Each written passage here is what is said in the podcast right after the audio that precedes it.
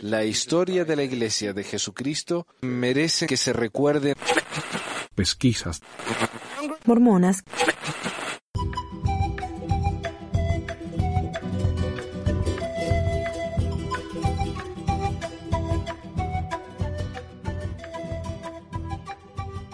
Bienvenidos a otra edición de Pesquisas Mormonas, les habla Manuel. Primero que nada quiero agradecer a Isra Flores por ayudarme a grabar el episodio de hoy. Cuando en el 2012 la iglesia hizo que el manual de los profetas para ese año fuera la biografía de George Albert Smith, no era el manual que se usaba para reemplazar los manuales de Sociedad de Socorro y Sacerdocio, el blog By Common Consent eh, se lamentó de que el manual hubiera perdido la oportunidad de hablar de un tema importantísimo que afecta a mucha gente en todo el mundo, la salud mental del presidente Smith. El artículo dice, Creo que el comité de currículo de la iglesia se perdió de una tremenda oportunidad con la producción de su manual de estudios para este año. La mayoría conocemos a alguien que ha luchado con enfermedades mentales. Conocemos a alguien, tal vez nosotros mismos, que ha tomado antidepresivos, estimulantes, litio, AAPS. No es un secreto que en el pasado, líderes y miembros de la Iglesia no comprendieron las enfermedades mentales.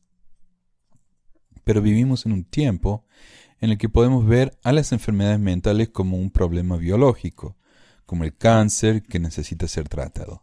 Sin embargo, yo creo que mucha gente que sufre de estas enfermedades todavía se sienten estigmatizadas y algunos todavía piensan que es simplemente una falla emocional o espiritual.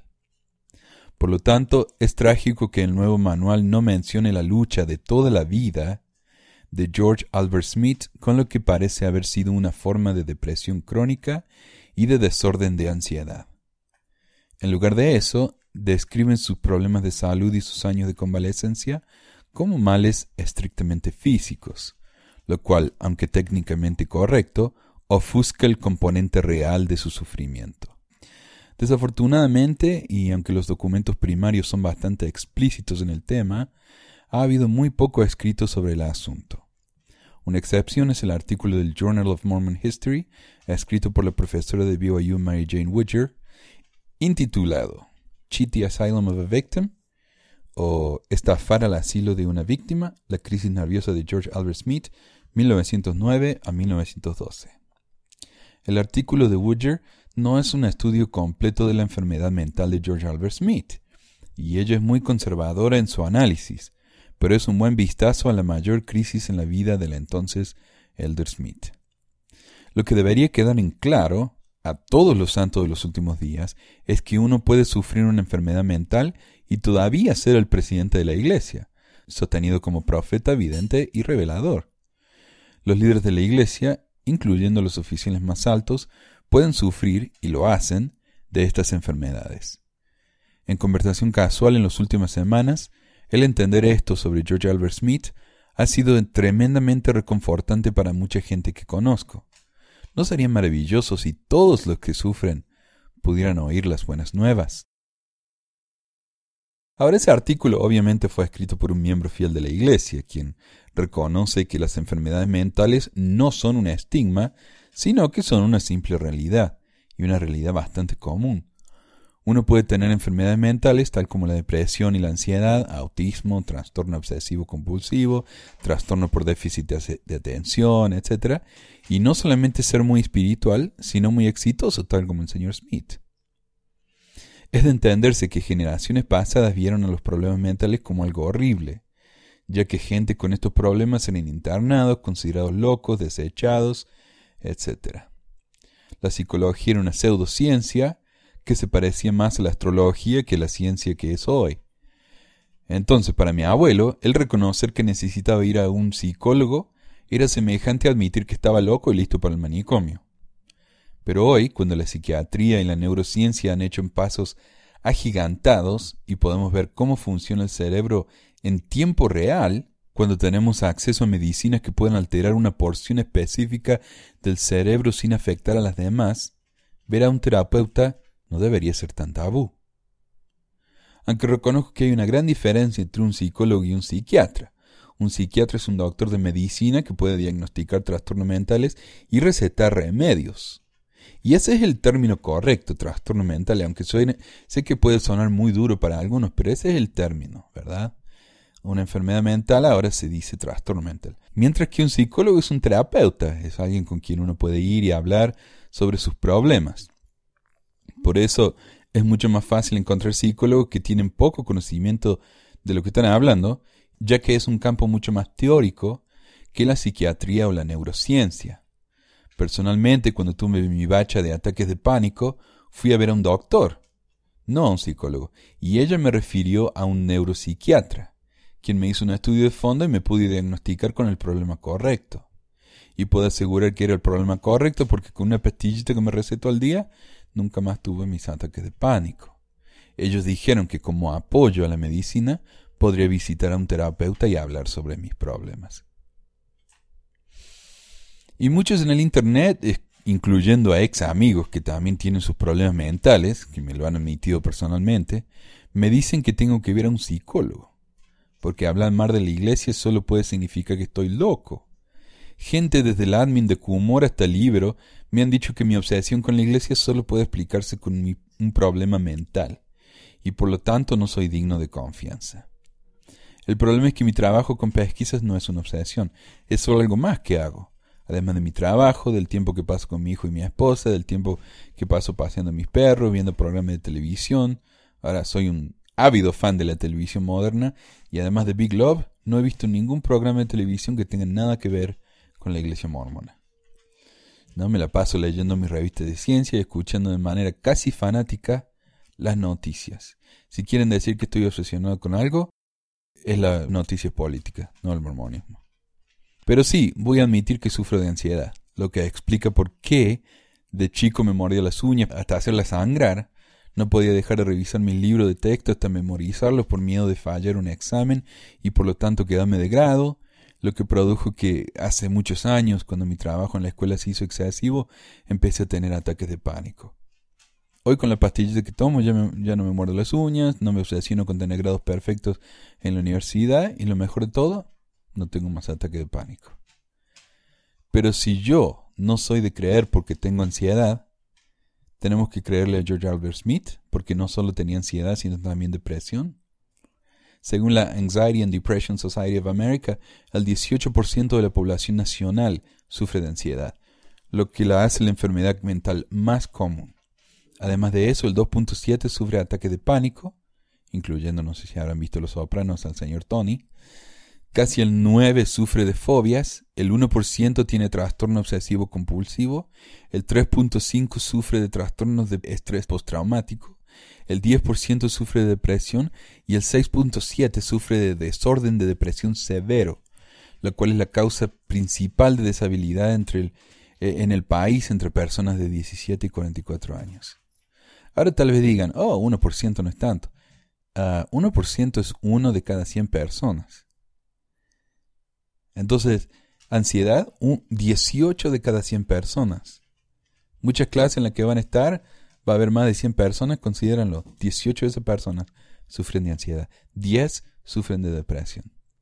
Entonces, si estoy loco por sufrir de ansiedades, no soy el único, ¿ah?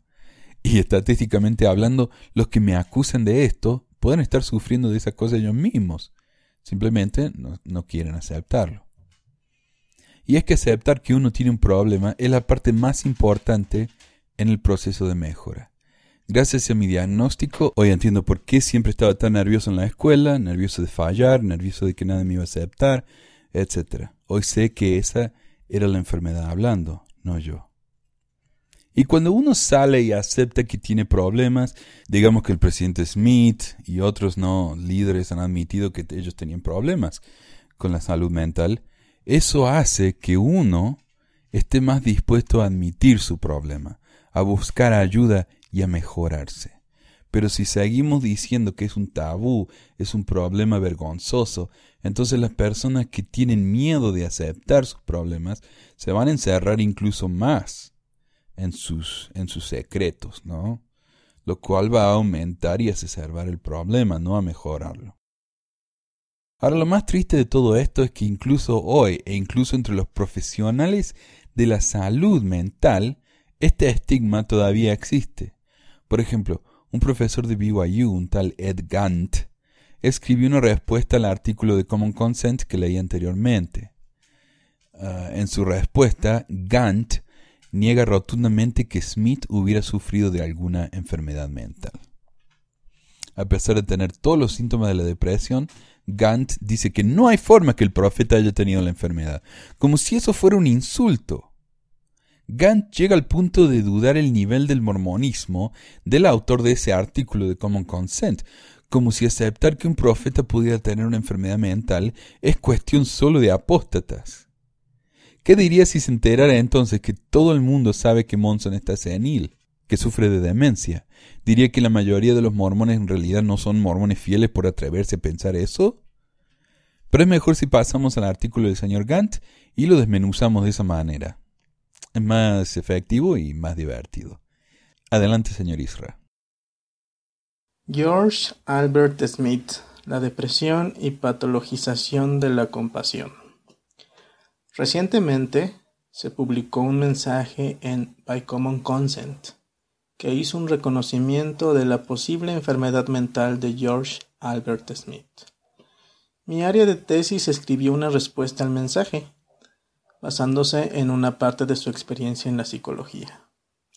Él estado de acuerdo en que su respuesta sea publicada aquí. Por favor tenga en cuenta lo siguiente. Este no es un ensayo maquillado el doctor Gant está, por así decirlo, hablando directo. Y como tal sus argumentos no han sido revisados, mezclados, etc.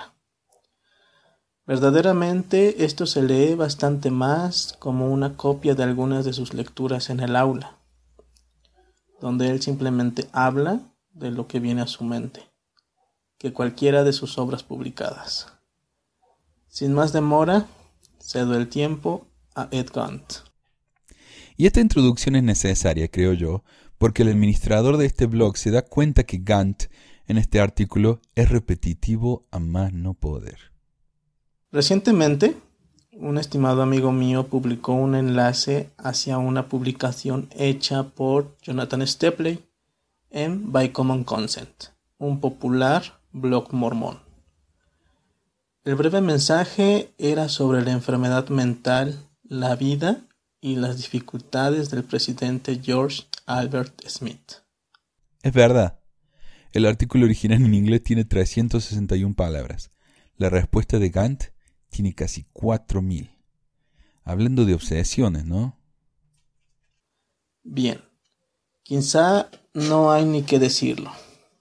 Al menos para aquellos que me conocen, estaba bastante menos que impresionado por la publicación de Stepley, encontrándola engañosa, aunque quizá no intencionalmente, de muchas maneras. En un principio solo iba a dejar todo esto pasar. Como profesor de psicología, encuentro cosas como esta constantemente, y desde hace mucho tiempo aprendí que no puedo responder a todo lo que sea engañoso y me moleste. No tengo el tiempo ni la energía. Yo tampoco era un entusiasta de tomar una postura controversial en un tema de significado tan profundo y que pudiese afectar de alguna manera cercana a algún estimado amigo por miedo a tal vez ofenderlo.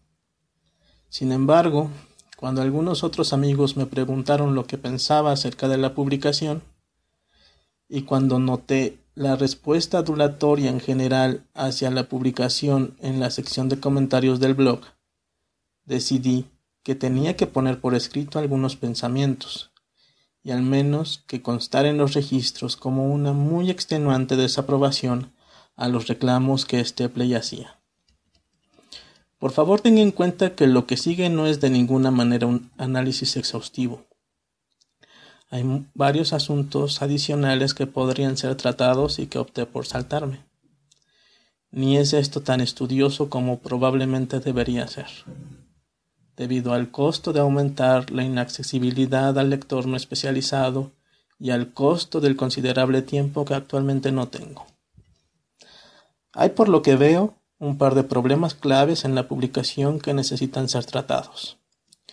Primero, En la evidencia medianamente carente de solidez, el autor, Jonathan Stepley, está volviendo a leer en la vida del presidente Smith un desorden cuyos criterios de diagnóstico son a menudo tan expansivos e imprecisos que es fácil verlo donde quiera que alguien quiere verlo. Este tipo de cosas es algo semejante para esos activistas homosexuales que tienen el deseo de afirmar que Abraham Lincoln fue homosexual porque él ocasionalmente compartió una cama con otros hombres, algo que era a propósito común en su tiempo y porque él no siempre se llevaba a las mil maravillas con su esposa. Si usted quiere que la homosexualidad sea generalizada, entonces usted la puede encontrar en donde sea que mire. No importa cuán injustificadas sean las conclusiones. Lo mismo pasa con las enfermedades mentales. Aquí hay un par de problemas. Primero, Gant está llamando a Stapley, ¿no? el, el autor de, del artículo de Common Consent, engañoso aunque después lo suaviza diciendo que tal vez no lo sea a propósito. Stapley no es quien afirmó que Smith sufría depresión, sino la familia misma de Smith. El nieto de Smith, George Albert Smith el V, sugirió que su abuelo sufría de depresión, que se sentía incompetente y a menudo abrumado por su trabajo.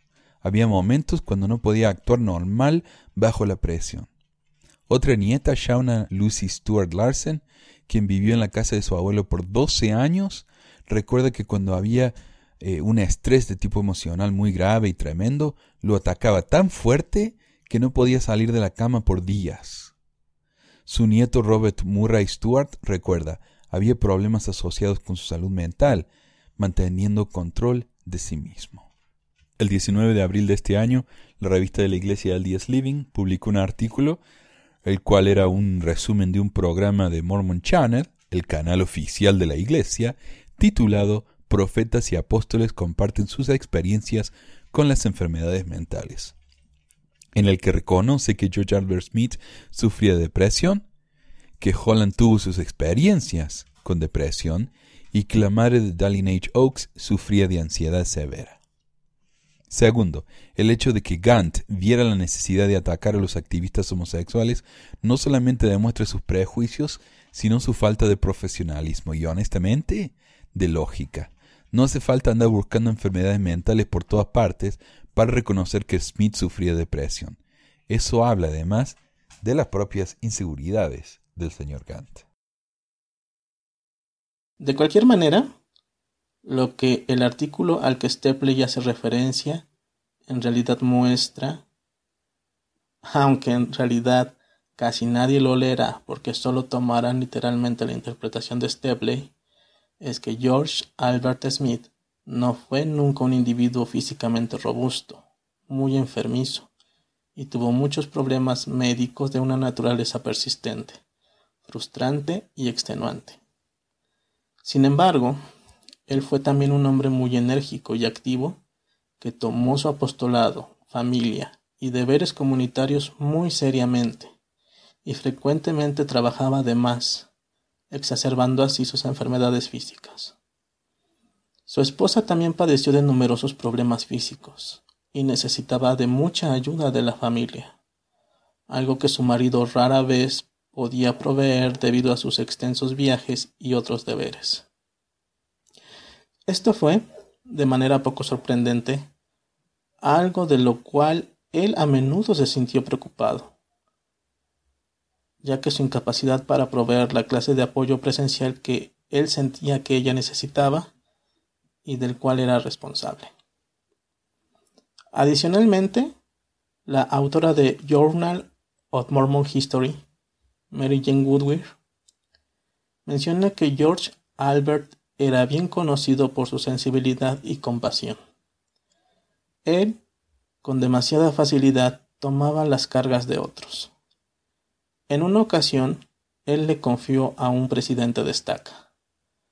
Aun cuando las cosas son normales, mis nervios no son muy fuertes, y cuando veo a, las a otras personas con pesar o deprimidos, soy fácilmente afectado. Entonces lo que tenemos es un hombre sobrecargado, poseyendo un profundo sentido de obligación, pero no el suficiente tiempo o salud física para cumplir con sus obligaciones tal como él sentía que debía. Quien también tiene una naturaleza profundamente compasiva, y así agudamente siente los dolores y pesares de otros. Que su energía señalaría a veces, incluso aún por largos periodos, que él a menudo estaría triste, pensativo, frustrado y emotivamente exhausto no es una sorpresa. Sin embargo, precipitadamente diagnosticar al hombre como alguien depresivo con una enfermedad mental es realizar un salto serio que muy probablemente malentiende tanto al hombre como el desorden. Si George Albert Smith estuviese aquejado de la enfermedad mental de depresión, entonces también lo estaría Jesucristo y muchas otras personas grandes y compasivas.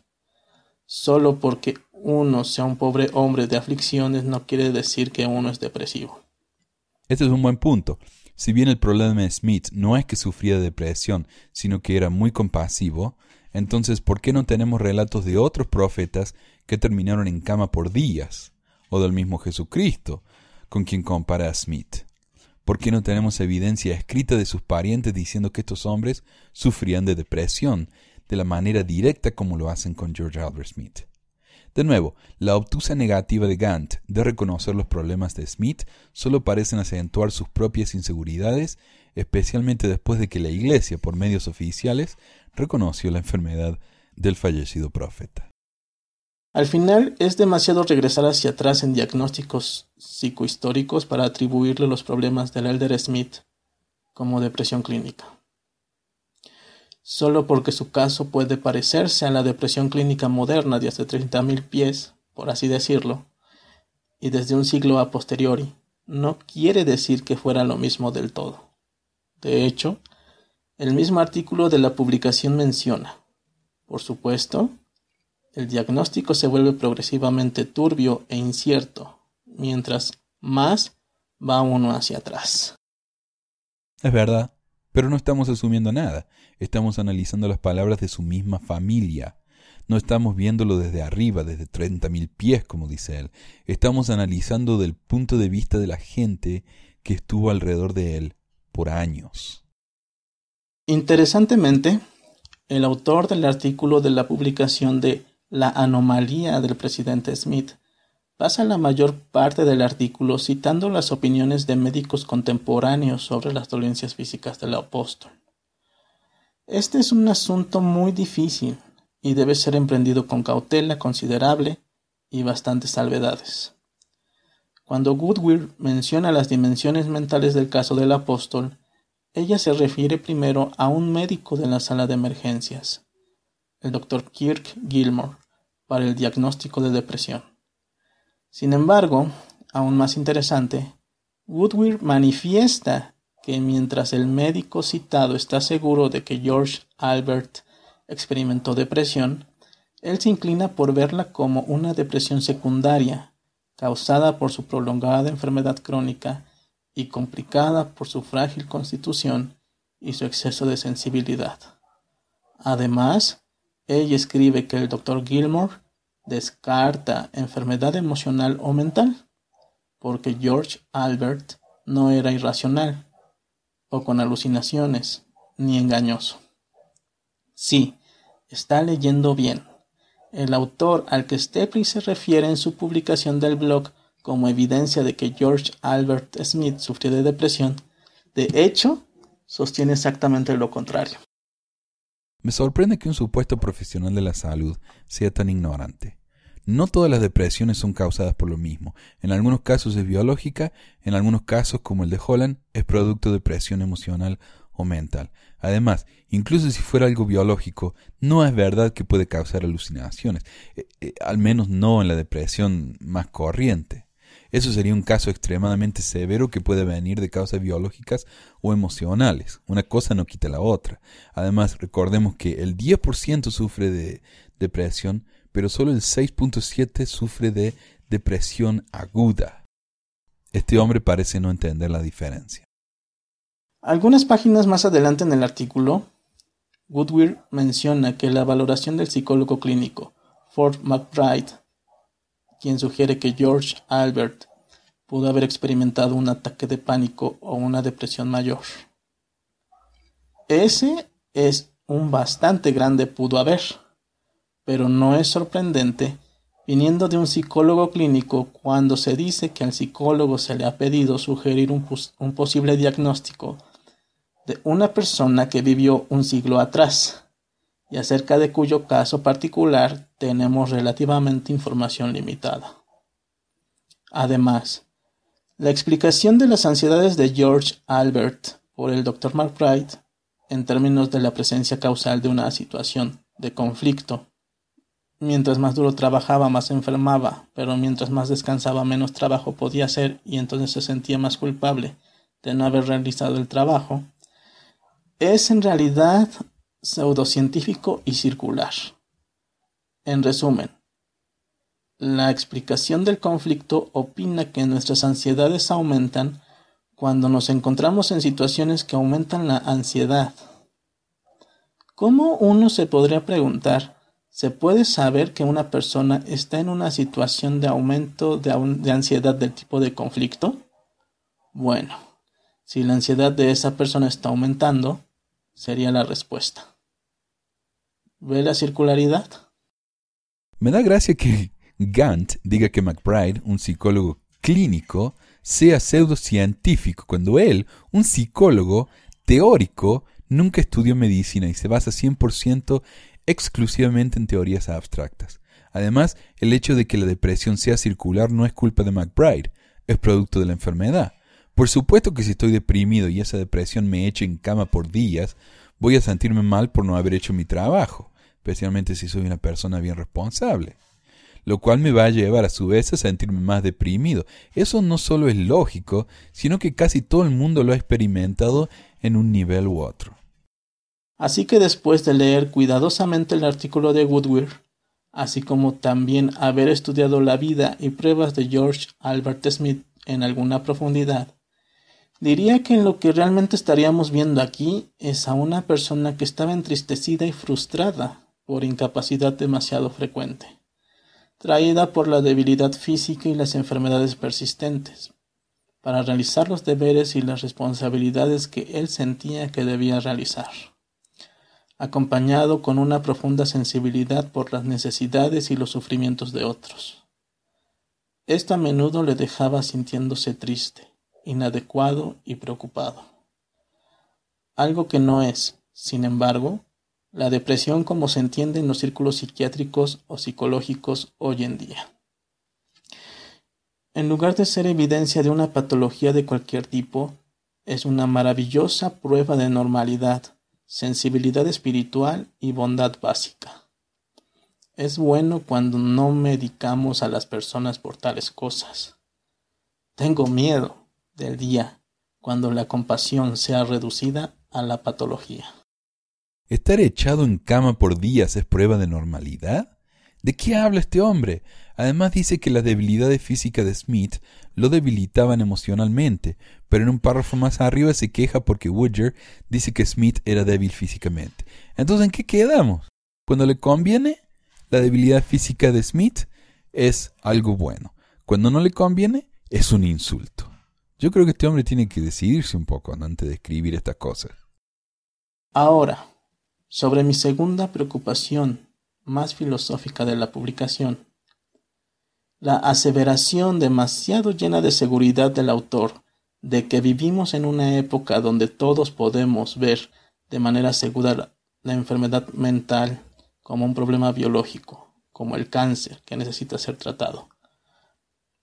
Aunque es ofrecido como una declaración de hechos, tal reclamo no es, de hecho, un hecho, sino en realidad es una aseveración altamente controversial para la cual solamente hay una buena evidencia si usted primero asume que es verdadera la misma cosa que usted está aseverando que es verdadera.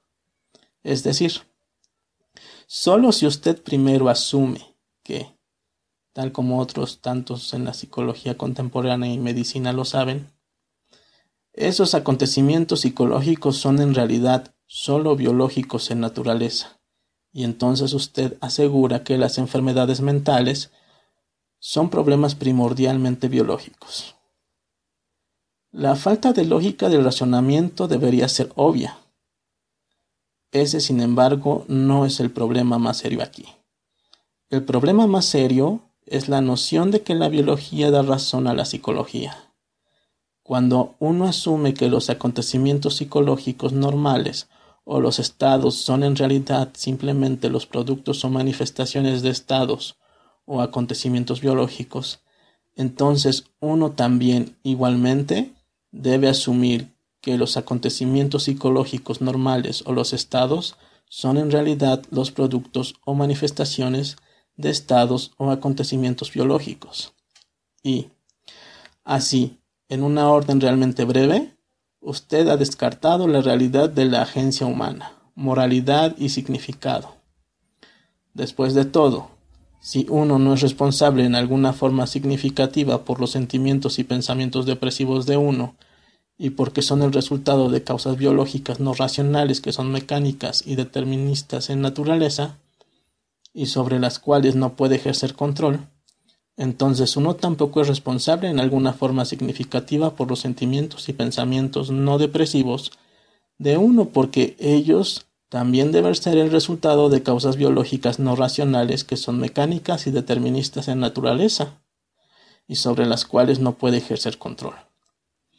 Entonces, por ejemplo, si siento que todos a los que amo realmente me odian y están molestos por mi culpa, y esos sentimientos y pensamientos son simplemente en realidad el producto de estados subyacentes del cerebro o alguna disfunción en la neuroquímica, entonces el sentir que todo el mundo que amo también me ama de verdad es también realmente el producto de estar bajo esos estados subyacentes del cerebro o alguna disfunción en la neuroquímica. Entonces, Ninguno de esos tipos de pensamientos o sentimientos realmente reflejan cómo son las cosas realmente. Simplemente reflejan algo que mi cerebro resulta estar realizando, como series de pensamientos y sentimientos que parecen estar creando para mí. Y aquí es donde el artículo de Gant pasa de ser ignorante a ser peligroso. Según Gant, el pensar que las enfermedades mentales son biológicas es simplemente una opinión filosófica. No, no, no, no, no, no, no. Hoy uno puede meter a una persona en un escáner y ver en tiempo real cómo el cerebro se ilumina en ciertas partes o no. Los neurocientíficos saben, sin lugar a dudas, que las enfermedades mentales tienen su origen biológico y, en muchos casos, genético, es decir, pasan de un padre o madre a un hijo o hija. Este hombre se ha quedado en el pasado discutiendo filosofía que pueden resolverse en media hora en un laboratorio. Por otra parte, este hombre dice que los hombres son 100% responsables por sus acciones, y al culpar nuestros hechos e incluso nuestras emociones a nuestra biología, es una excusa. Él ignora el hecho de que cuando alguien toma una pastilla puede pasar de ser una persona paranoica a ser una persona entre comillas normal.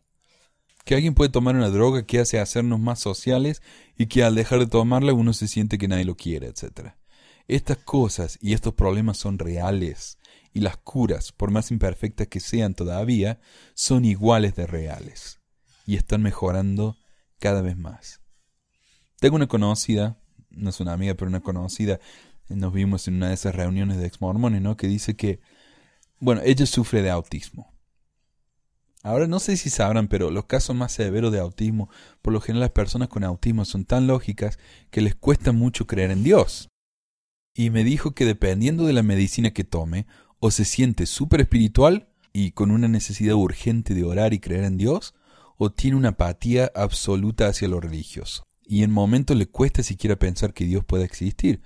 ¿Cómo podría ser que alguien que cree tan intensamente un momento decida que todo es falso al siguiente si nuestra biología realmente no tuviera ninguna influencia en nuestros pensamientos? Así que entonces uno bien podría preguntar, ¿cuál es el estado que mi vida social, psicológica y emocional tiene realmente? Respuesta, ilusión. Nada de lo que sentimos o pensamos es real o verdaderamente refleja las relaciones reales, significados o nuestro involucramiento participativo activo en el mundo. Más bien, todas nuestras percepciones de tales cosas son meramente el subproducto de las operaciones subyacentes de la carne y los productos químicos que en cierta forma son lo suficientemente complicados y poderosos para producirse en mí. Si mi pensamiento de que Dios debe odiarme es en realidad simplemente un síntoma depresivo causado por algunas acciones de neurotransmisores o ausencias en el sistema límbico de mi cerebro. Entonces el pensamiento de que Dios me ama y ha contestado mis oraciones es también simplemente un síntoma no depresivo traído por algunos neurotransmisores o ausencias en el sistema límbico de mi cerebro. ¿Dios realmente me ama o me odia? ¿Quién sabe? De cualquier manera, realmente no tiene importancia porque sus pensamientos y sentimientos, cualquiera que los pensamientos y sentimientos de Dios pudieran ser, son simplemente para usted determinados por su condición biológica subyacente. Exacto, y esto puede demostrarse incluso con la experiencia de miembros fieles de la Iglesia, quien en un momento de depresión, estrés o simplemente tristeza grave, no siente que está solo en el universo. ¿Es realmente decisión nuestra cómo nos sentimos? ¿Realmente podemos controlar nuestras emociones? ¿O puede que sea producto de los químicos de nuestros cerebros? Me interesó ver que el escrito de la publicación hace mención del famoso sueño de George Albert Smith, en el cual él conoció a su abuelo muerto desde hace mucho tiempo, quien le preguntó, me gustaría saber lo que has hecho con mi nombre. La mayoría de los Sud que están familiarizados con la historia saben que George Albert respondió, Nunca he hecho nada con tu nombre de lo cual puedas estar avergonzado. Ahora, en el artículo, Woodward, como un supuesto santo de los últimos días, toma ese sueño literalmente y de alguna manera trata de explicarlos en términos de la biología o de la psicopatología. Sin embargo, el sueño le ocurrió a George Albert en 1909, en medio de sus reiterados periodos de desasosiego. Las contemporáneas explicaciones médicas y psicológicas probablemente aseverarían que el sueño era ya sea disparates generados por el tiroteo aleatorio de sinapsis durante el sueño o sintomático de la depresión del hombre debido a su obsesión patológica por considerarse ser un buen hombre, obediente, responsable y digno. Al final, sin embargo, realmente no tiene importancia cuál explicación es ofrecida aquí. Las dos reducen el sueño, su contenido y realidad de la revelación a nada. Los subproductos sin sentido de funciones subyacentes del cerebro. El elder Smith no conoció a nadie, no vio nada, no recibió ninguna revelación en absoluto. Sobre este modelo, más bien, él simplemente interpretó un poco del sueño cerebral, soñando que era simplemente el producto del funcionamiento normal del cerebro durante el curso del dormir o el subproducto de una condición biológicamente basada e inducida y depresiva. Mientras el autor de la publicación, y probablemente Stipley no lo haría tampoco, no interpreta el sueño en ninguna de estas formas.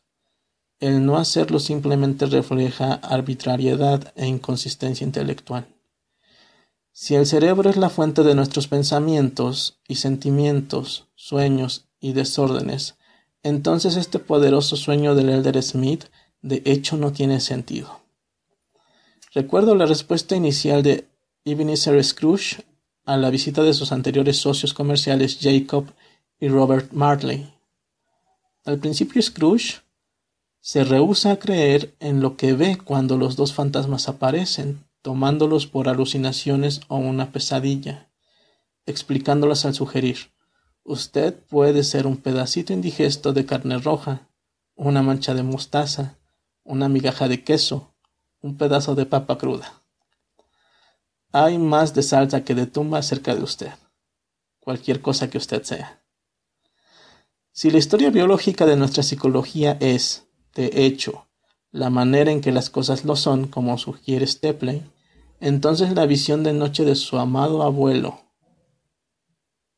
en George Albert Smith tenía más salsa que de tumba acerca de ella. Usted simplemente no puede contar con ambas alternativas. O nuestra biología es la fuente de nuestros pensamientos y sentimientos, sueños y desórdenes, o tales cosas son mejor tomados en consideración en alguna otra forma. Usted no puede reclamar con una consistencia lógica que nuestro cerebro solo causa nuestros sentimientos y pensamientos perturbados, y que algo diferente es la fuente de todos los pensamientos y sentimientos que encontramos aceptables. Después de todo, ¿cómo un cerebro sabría cómo señalar la diferencia y decidir cuál es cuál? ¿Cuál es normal y cuál es socialmente aceptable o cuál es patológico? Y ahora Grant se queja de que Woodger no sobreanaliza a Smith. Si lo analiza se queja, si no lo analiza se queja.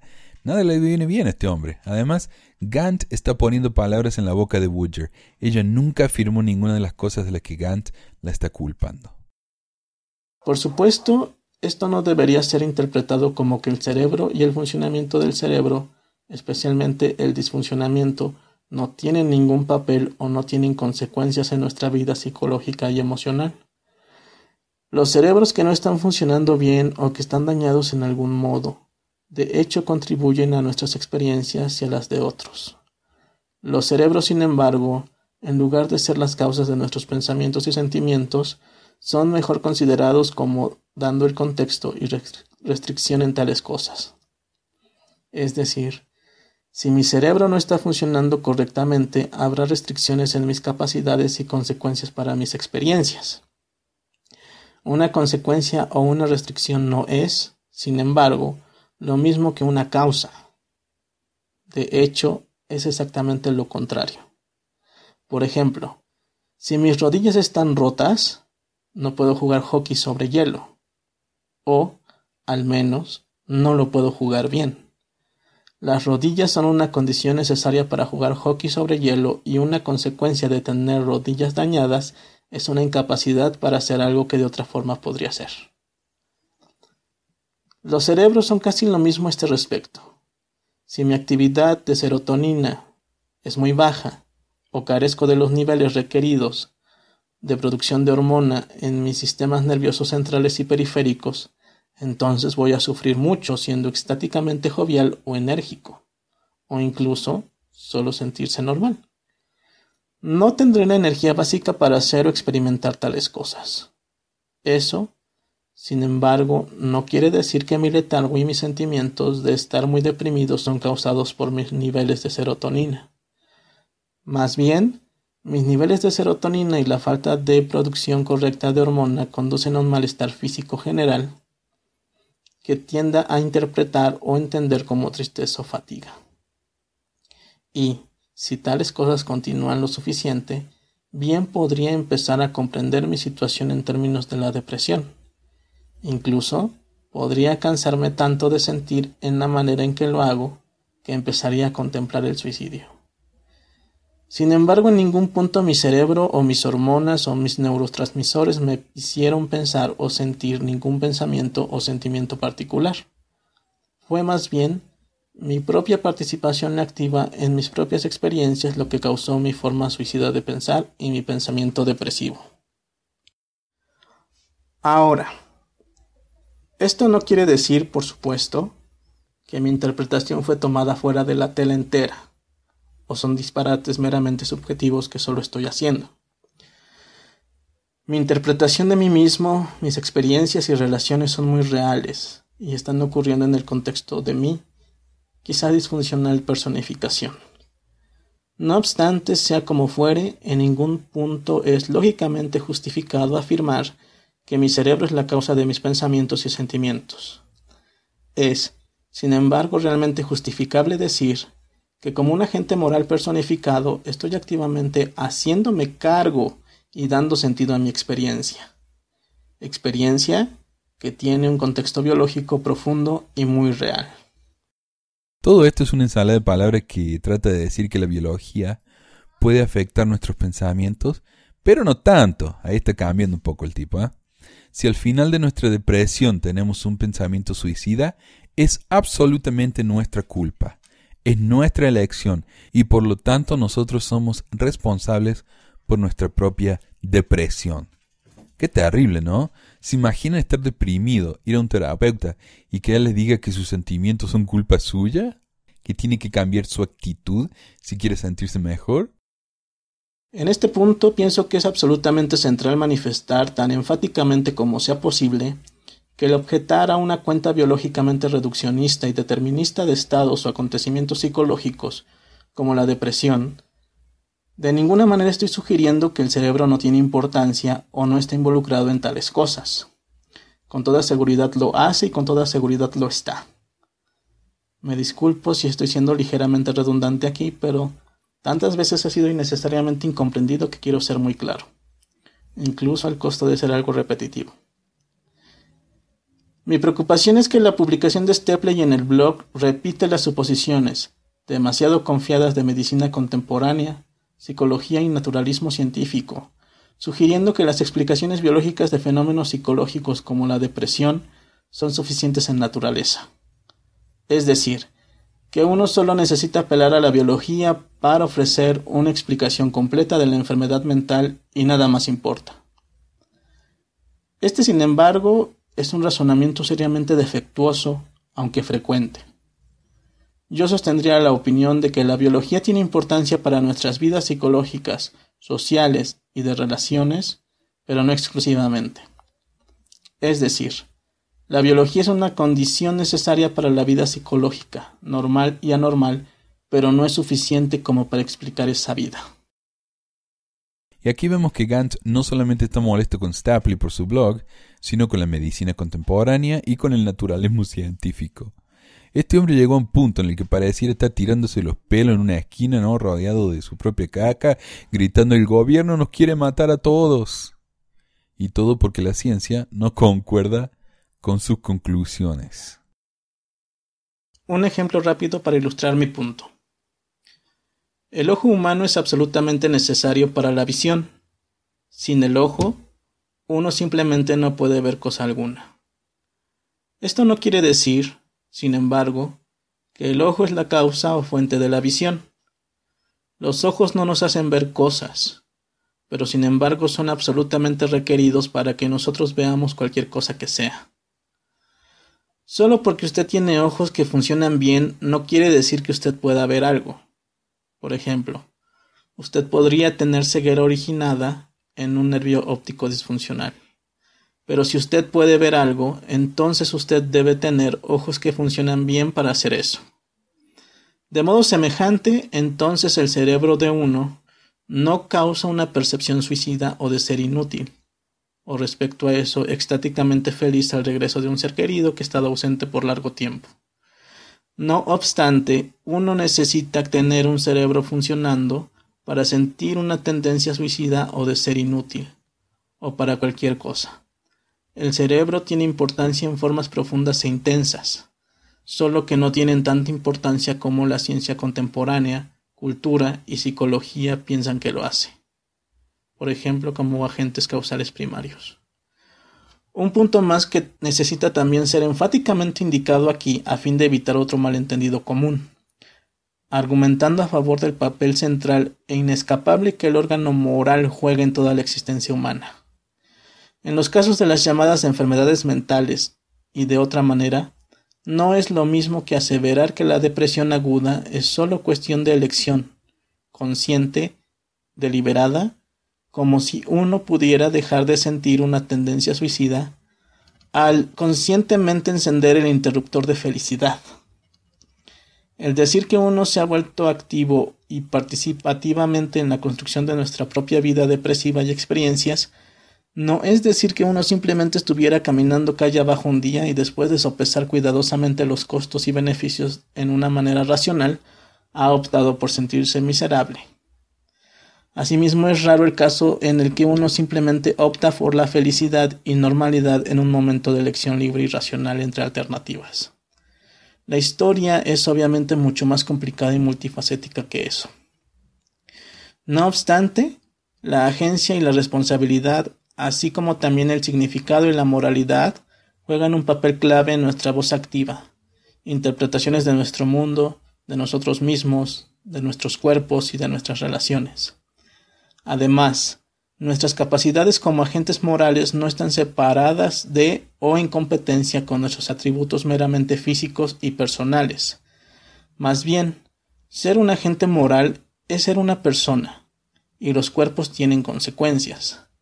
Decir que, uno, los seres humanos son fundamentalmente agentes morales capaces de elegir, así como también activamente participan y constituyen sus mundos de significados y experiencias, y que, dos, el cerebro no es la causa de nuestra agencia, pensamientos, sentimientos o psicopatologías, no es decir que el cuerpo es irrelevante para nuestra agencia o que nuestra habilidad para racionalmente deliberar y escoger siempre impera soberanamente sobre las condiciones de nuestra persona.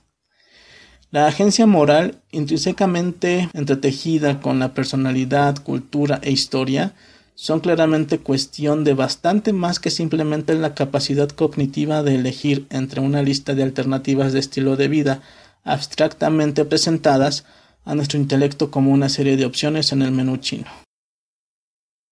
Y la parte donde la cosa se pone complicada. Aquí Gant claramente dice que el cerebro no es el que produce nuestros pensamientos. Es nuestra libertad de acción, nuestro intelecto, nuestra moralidad, lo que hacen que nos sintamos como nos sentimos. Pero si el cerebro no produce estas cosas, ¿qué lo hace? Y aquí es donde pasamos del campo de lo científico al campo de lo metafísico. Obviamente Gant, sin decirlo, se está refiriendo al espíritu, a algo externo al cuerpo. Cualquier creyente en este momento, eh, a esta altura ¿no? del ensayo, va a estar en el campo de Gant. El problema es que aquí es donde su mensaje se vuelve realmente peligroso. Porque si yo me siento mal, deprimido, suicida, entonces no es mi cerebro el que me hace sentir así, porque mi espíritu está por encima del cerebro y yo supuestamente tengo control total de mi espíritu. Entonces, si me siento suicida, no es culpa de un cerebro lleno de todos los químicos incorrectos, sino que es mi decisión personal, es culpa mía. Por lo tanto, además de sentirme depresivo, ahora me siento mal por sentirme depresivo, porque después de todo, es algo que yo, de funcionar bien, debería poder controlar. El resultado es que ahora estoy más deprimido que antes.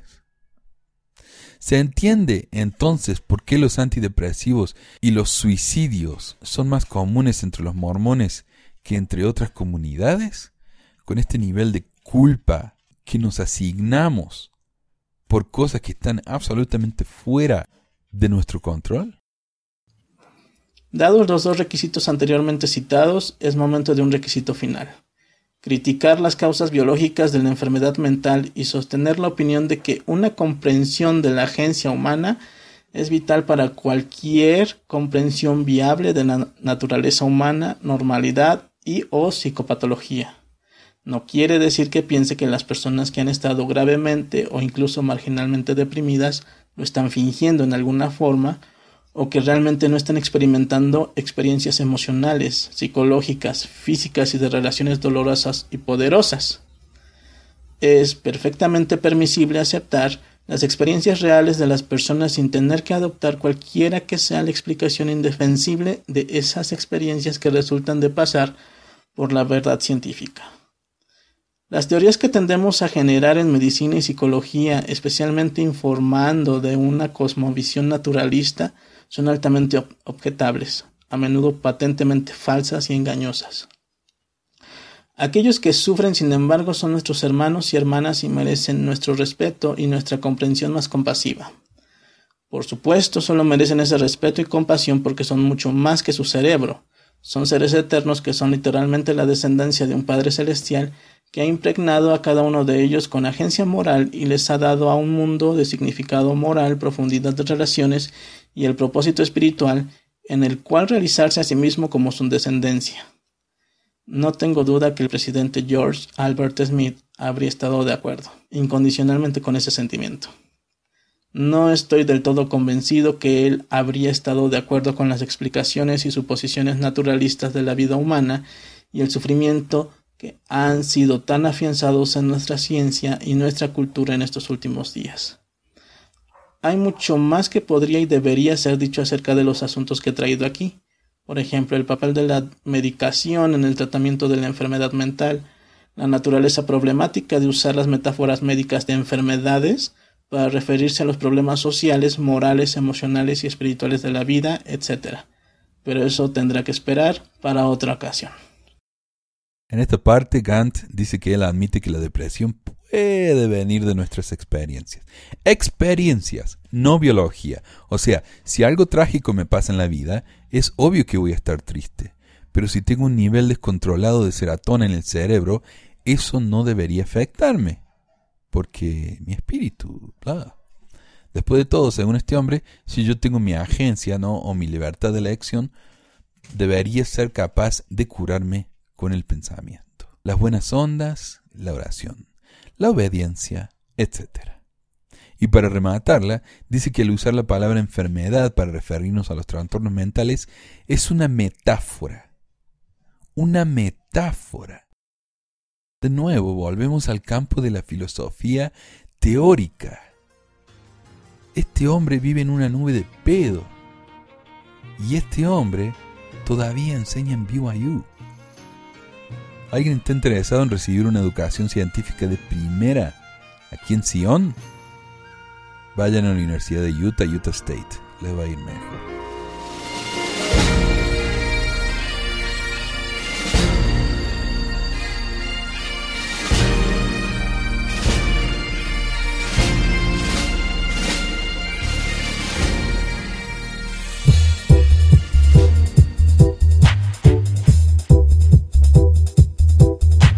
Gracias por escuchar esta edición de Pesquisas Mormonas. No se olvide de visitar nuestro website en pesquisasmormonas.com o pesmor.com y nuestro blog en pesquisasmormonas.org o pesmor.org.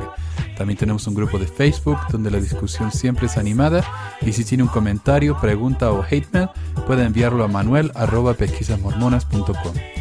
Y si por alguna razón ha abandonado la iglesia y ya no sabe qué hacer con todos esos miles de dólares extras, ahora que ya no paga el diezmo, le agradeceríamos si nos envía uno o dos dólares por medio de Patreon en patreon.com barra o en paypal.me barra para ayudarnos a cubrir los gastos de domain y hosting del podcast. Muchas gracias de nuevo y hasta la próxima semana.